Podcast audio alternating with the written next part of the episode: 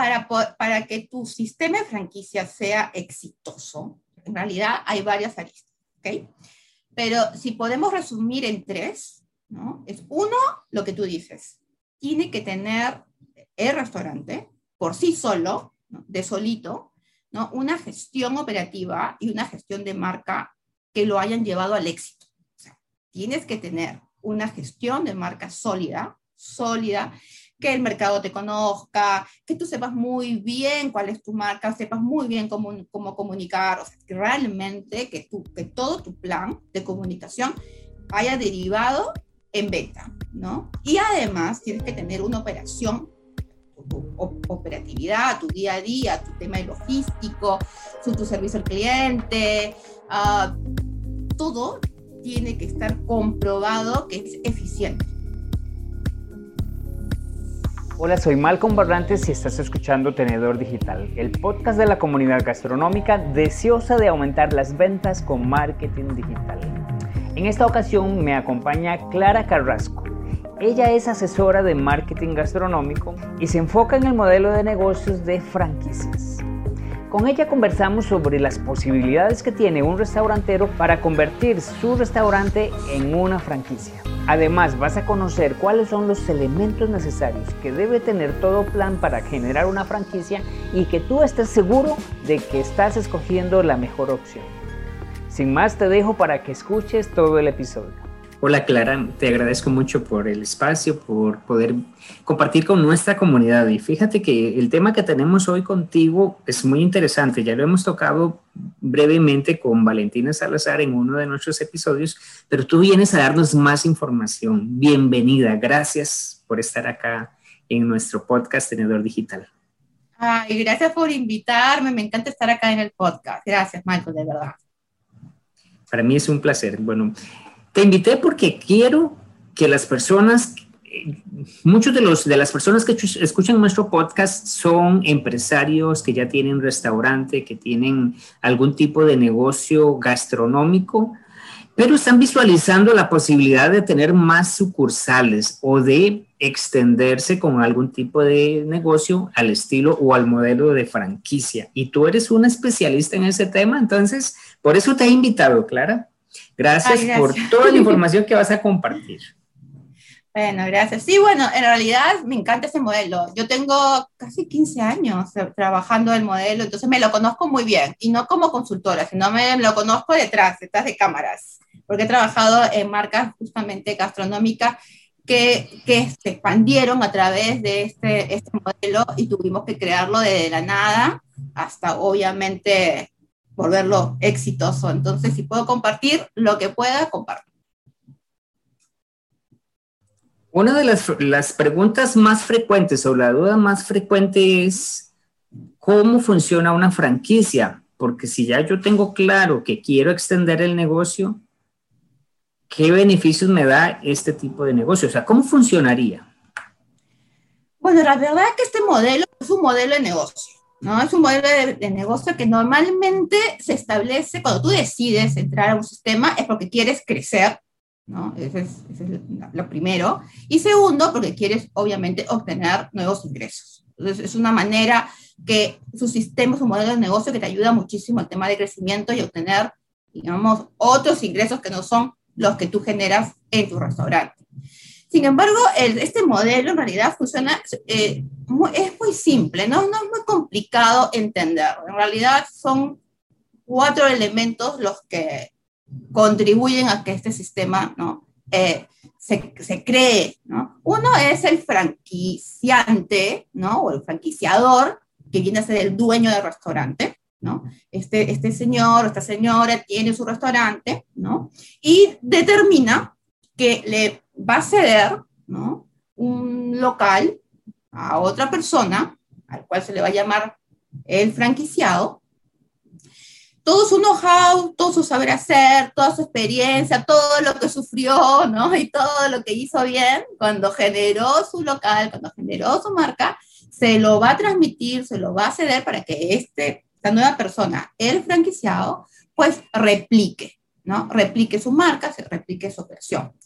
Y este acuerdo, que es un acuerdo comercial, ¿no? ese vínculo que se genera, está dentro de un contrato, que es otro elemento importantísimo, que es el que realmente regula ¿no? las condiciones y cómo se va a gestionar ese traspaso de know-how y ese mantenimiento del estándar ¿no? que el franquiciado tiene que mantener. Me queda claro. Ahora, una consulta que me han hecho con frecuencia, o sea, pero entonces, ¿qué beneficio voy a tener yo si yo soy dueño de, un restaurante, ya pasé por toda esta prueba de, de, todos estos errores que se topa el emprendedor, ya los resolví, ya puedo entregarle a un franquiciado todo ese conocimiento, pero ¿cómo voy a monetizar todo este negocio? ¿Qué puedo ganar? en realidad, económicamente hablando, hay varios ingresos que se tienen que tomar en cuenta a la hora que mantienes este modelo de negocio. Uno, obviamente, es el cano. ¿Qué es el cano? Bueno, el cano también es llamado eh, derecho, ¿no? Cano, el cano de entrada o derecho de entrada o, o fee de entrada. Este cano es un monto ¿no? que el franquiciado te otorga a la hora de firmar el contrato en el primer momento en donde tú dices, ok, perfecto, seamos partners, seamos socios, ¿no? Lo primero económicamente que tiene que hacer esta persona es darte un canon. Sin embargo, este canon, este monto, que es un monto único, eh, tiene un porqué. ¿no? Es importante establecer ¿no? por qué el franquiciado te tiene que dar un canon. Y básicamente es porque tú le estás otorgando ¿no? el, el ingreso a tu red, ¿no? Por eso se está pagando ese canon.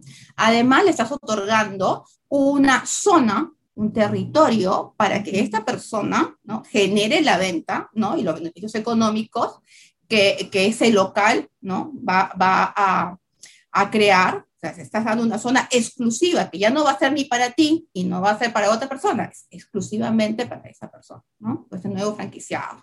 Lo otro es que ese cano significa que tú vas a transmitirle todo el conocimiento, todo el know-how, lo vas a atender, le vas a dar asistencia operativa, estratégica, para que pueda replicar, ¿no? Tu marca, tu restaurante. Entonces, eso es la esencia del por qué hay este canon de entrada. Ese es el primer ingreso que puedes tener. Luego está los ingresos que son las regalías o los fees mensuales.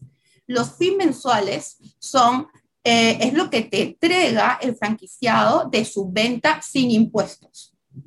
Mensualmente, este franquiciado te tiene que abonar, ¿no? Y eso es porque es como el, es como el fee de mantenimiento, ¿no? Del mantenimiento por estar funcionando a través de tu marca. Ahora, este fee puede ser un fee escalonado, por ejemplo, ¿no? Puede, puede ser un fee estático, ¿no? Siempre 3%, siempre 5%, ¿no? Normalmente va entre 3 a, a 10%, dependiendo obviamente la naturaleza de tu negocio, dependiendo de tu nivel de venta, ahí hay que hacer un análisis, ¿no? De dónde el ratio es lo mejor.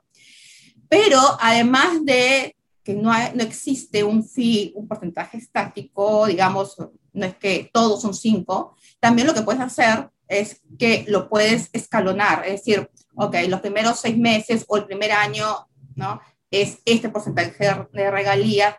Si vas aumentando tu venta, sube el porcentaje ¿no? a X, a X porcentaje. Entonces, eh, lo puedes manejar, depende mucho de la estrategia. Luego que tenemos el canon, el fee de regalías, otro ingreso puede ser el fee de marketing, que también es un fee mensual, que sale de la venta sin impuesto.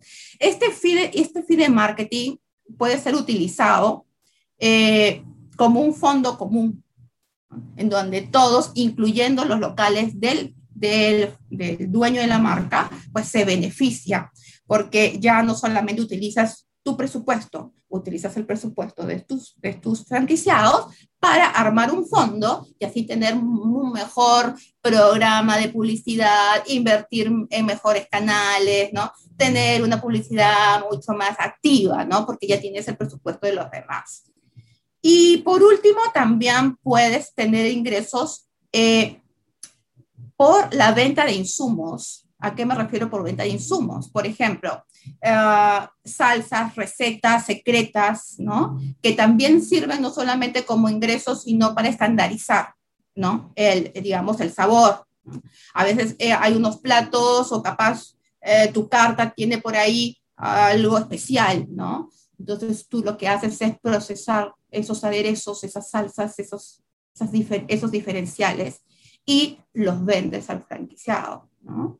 Entonces ahí puedes ganar un porcentaje. Recomiendo no ganarle mucho, porque el franquiciado, para que no se moleste, pero igual sí puedes ganar, como también puedes ganar por la venta de merchandising, ¿no? Eh, tú como matriz creas una serie de elementos, digamos, de marketing, ¿no? Que tengan que ver con tu logo y tú los vendes a los franquiciados para que a su vez los franquiciados lo vendan y lo entregan a los clientes. Entonces, en realidad hay varias maneras de cómo tener ingresos a través de franquicias. Está bastante interesante todo eso que me indicabas. Había algo que no tenía claro y era cómo se utilizaba el concepto del marketing, porque siempre he visto, Clara, que normalmente el marketing que desarrolla la franquicia es más de branding, más de dar a conocer la marca, pero no específicamente de alguna de las sucursales. Pero ya me queda claro de cómo se está utilizando. Em, consulta ¿Siempre tiene que estar presente este fee del marketing? Yo pienso que sí, pero me he dado cuenta de que algunas franquicias no lo utilizan. O sea, yo no sé quién compraría una franquicia si no le están garantizando el hecho de tener eh, al menos ese respaldo de marca, de, posicionamiento de marca a través de... Mira, yo siempre he trabajado con un fee de marketing, siempre, ya sea como fondo global, ¿no? Global de marca, como cadena o como un fee que solamente va a ser usado en el, en el local. Eh, ¿a, qué, ¿A qué me refiero? Que a veces tú eh, tienes franquiciados que no están dentro de tu ciudad, ¿no? Entonces están en, en, provincia o están en otro departamento.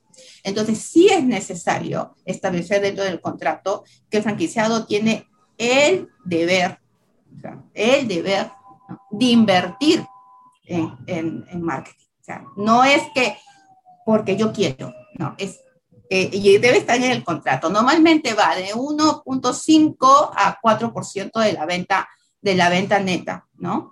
Que tiene que invertir, porque es la única manera de poder generar venta. La venta no viene, ¿no? Porque abriste la puerta y la gente entra. Eso lo sabemos tú y yo.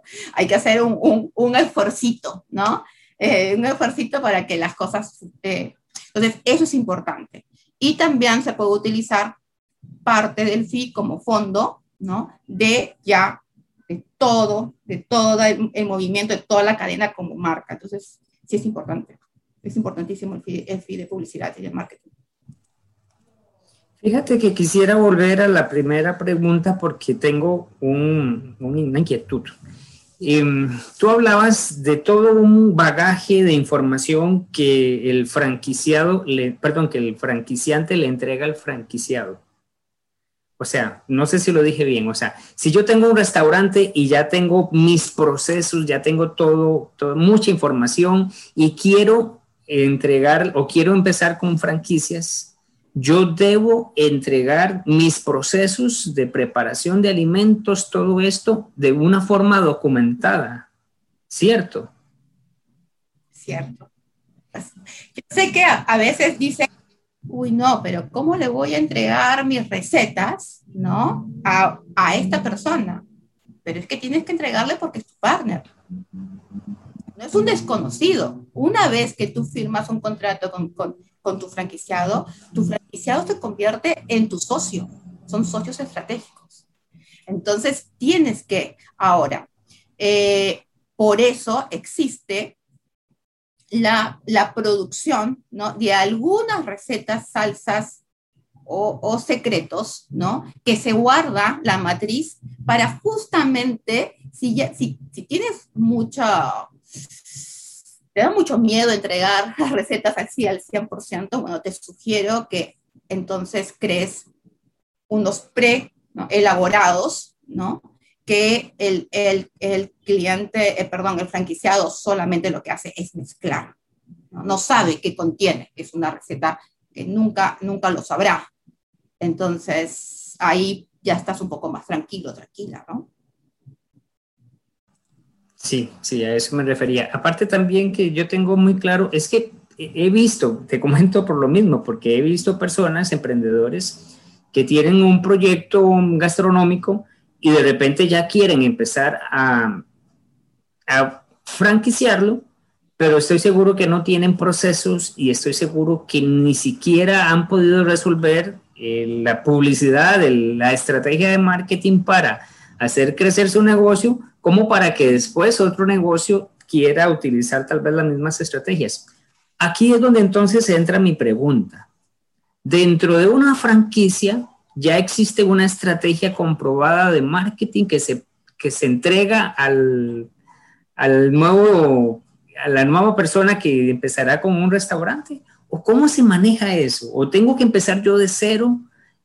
¿Cómo, cómo es que tú que, que, tienes experiencia lo has visto que se desarrolla? A ver, para, para que tu sistema de franquicia sea exitoso, en realidad hay varias aristas, ¿ok? Pero si podemos resumir en tres, ¿no? Es uno, lo que tú dices, tiene que tener el restaurante por sí solo, de solito, ¿no? Una gestión operativa y una gestión de marca que lo hayan llevado al éxito. Tienes que tener una gestión de marca sólida, sólida, que el mercado te conozca, que tú sepas muy bien cuál es tu marca, sepas muy bien cómo, cómo comunicar, o sea, que realmente que, tú, que todo tu plan de comunicación haya derivado en venta, ¿no? Y además tienes que tener una operación tu, operatividad, tu día a día, tu tema logístico, su, tu servicio al cliente, uh, todo tiene que estar comprobado que es eficiente y que justamente el cliente ama y adora porque no tiene ningún problema, ningún problema este, cuando va y consume en tu local. Entonces, lo primero es que tiene que tener una gestión operativa y una gestión de marca exitosa comprobada. Entonces, si tú tienes uh, un nuevo, digamos, eres una persona nueva en el negocio y hace ocho meses, seis meses, ¿no? Este, tienes tu marca, ¿no? Y te va bien, ¿no?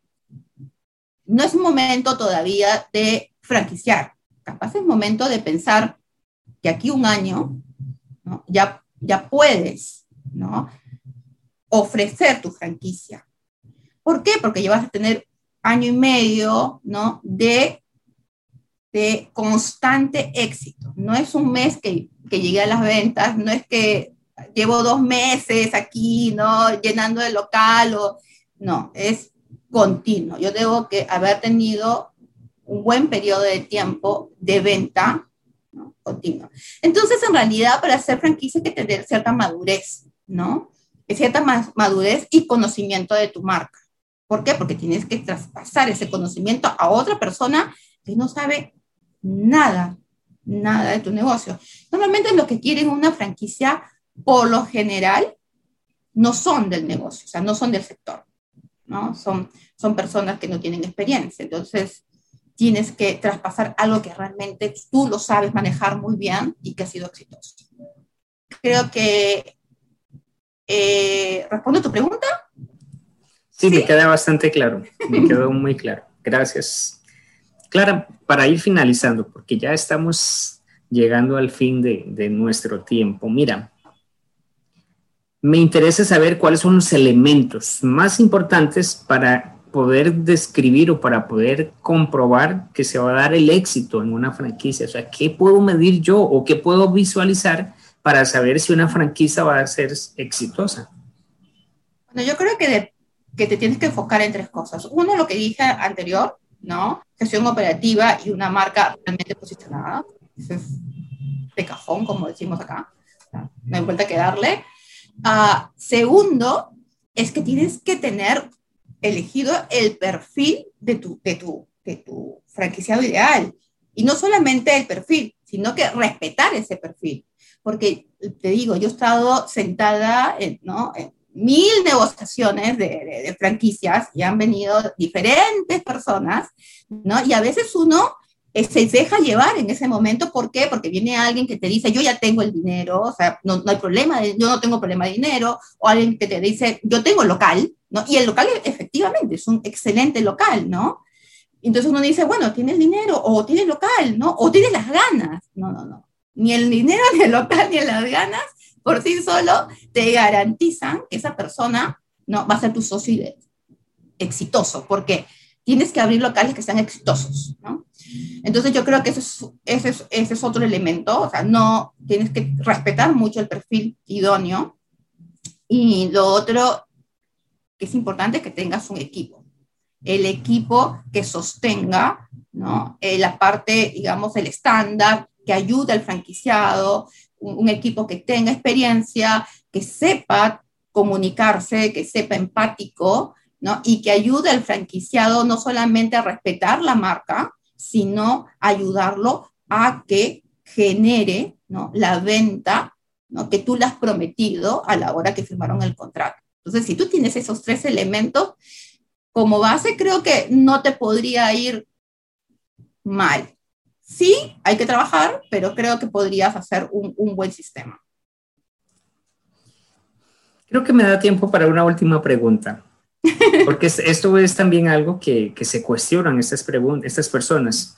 O tal vez en el hecho de una persona que quiere iniciar una franquicia. Nosotros nos hemos enfocado en el que ya la tiene y quiere empezar, pero tú decías, hay personas que tienen el interés de incursionar en este nicho o en esta industria y quieren saber cuánto tiempo van a tardar en recuperar su inversión. ¿Se puede estimar esto? claro. Me imagino que sí. Totalmente. Quien te diga que no, corre. O sea, si tú vas a una marca y tú le preguntas, ¿cuánto me cuesta poner un local ¿no? como el tuyo? dime en cuánto tiempo yo lo voy a, recuperar y te dice, no, yo no te puedo decir eso porque depende mucho, de muchas variables, bueno, párate y retírate, ¿no? Búscate otra.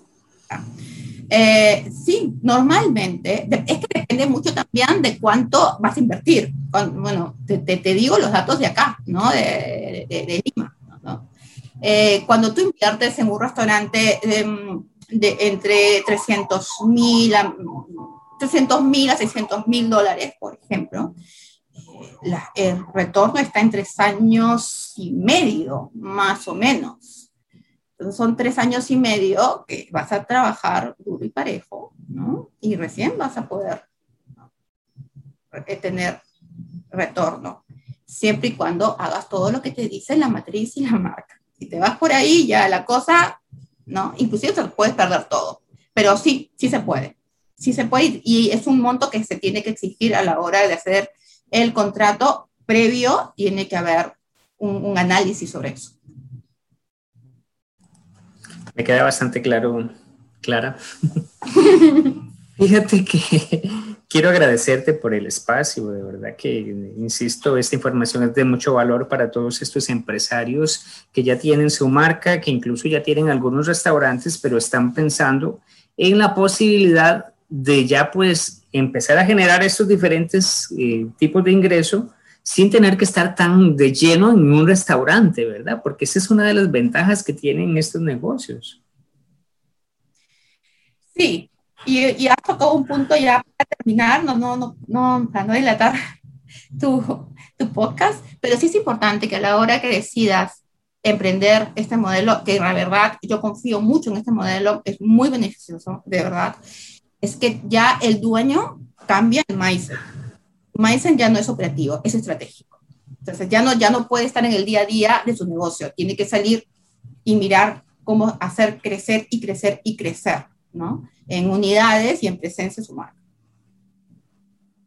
Interesante. Creo que va a quedar para un futuro podcast un tema que, que, me interesa y es el hecho de cómo montar una franquicia fuera de, de nuestro país, en donde tal ah. vez tu marca no es conocida, pero yo estoy seguro que muchos empresarios que ya son exitosos aquí en Costa Rica o incluso en México, en donde también tenemos algunos clientes, van a querer tener esa posibilidad de llevar su franquicia a otras latitudes. Ah, Entonces, ah, buenísimo, me, me apunto. Genial. Porque fuera, fuera del país. Te agradezco mucho, Clara. Este, Clara, para finalizar, entonces, ¿dónde te pueden encontrar? ¿Cuáles son sus, tus contactos y redes? A ver, bueno, estamos en Instagram, somos la Gastroría, la Gastroría con, eh, Consulting. Me pueden encontrar en poniendo lagastroría.com, ahí está, o escribiéndome a hablemos arroba lagastroría.com. ¿Y tu sitio web, cómo lo encuentran? En www.lagastroría.com. Tienes también un canal en YouTube, ¿verdad? Muy bueno, también subes. Ay, gracias. Tengo mi canal en YouTube, que es La Gastroría. Tengo en Instagram, nos pueden seguir por Instagram. Y también ponen La Gastroría y ahí estamos. Estamos realmente para ayudar a todos. Perfecto, bueno, pues este, invito a todas las personas que nos están escuchando a que visiten cada una de las redes de, Clara y que este, de una vez se hagan seguidores de todo el contenido que ella está compartiendo. Clara, bueno, pues em, agradecerte por tu gentileza de compartir con nosotros, con nuestra audiencia y recordarle a las personas que, bueno, hemos cambiado el formato. Antes estábamos creando contenidos que llamábamos mini podcast, lo hicimos por dos meses, llegamos a nuestra meta de 500, eh, perdón, de 500, ojalá lleguemos a 500 pronto, de 50 podcasts ya publicados y ahora estamos nuevamente em, con el formato de entrevista todos los lunes, entonces recuerden, cada lunes estarán recibiendo el podcast a través de tu plataforma preferida, puede ser Spotify o Apple Podcast, y desde YouTube puedes también ver el video para que puedas vernos ahí interactuando, divirtiéndonos un rato también. Quiero, me gustaría saber si te interesa que retomemos este formato de podcast pequeño, era un podcast de hasta 10 minutos. Si realmente te interesa, déjamelo saber, me puedes escribir a mis redes, específicamente en Instagram es donde soy más activo. Pero bueno, entonces ahí te dejo esa idea. Y Clarita, gracias por estar acá. Te doy un espacio para que te despidas. Bueno, gracias a ti, gracias a todos. La verdad, la pasé muy bien. Cuando quieran, estaré, y hagan sus preguntas. Cualquier pregunta que le hagan a Malcolm, la respondo. Perfecto, ahí te la haré llegar. Entonces recuerden, nos vemos la próxima semana con un nuevo invitado y recuerden compartir, si les gusta este contenido, compártanlo en, sus redes sociales y etiquétenme como arroba Malcolm Nos vemos muy pronto. Gracias por escuchar un episodio del podcast Tenedor Digital. Como agradecimiento quiero darte un regalo. Los gastromarketers siempre estamos buscando formas para aumentar las ventas es por eso que quiero darte acceso a mi masterclass, El secreto para aumentar las ventas de los negocios gastronómicos. En ella te comparto las estrategias digitales que estamos aplicando de forma exitosa con nuestros clientes. Para descargarla visita malcombarrantes.com diagonal masterclass y obtén de forma inmediata este contenido. Nos vemos en el siguiente episodio.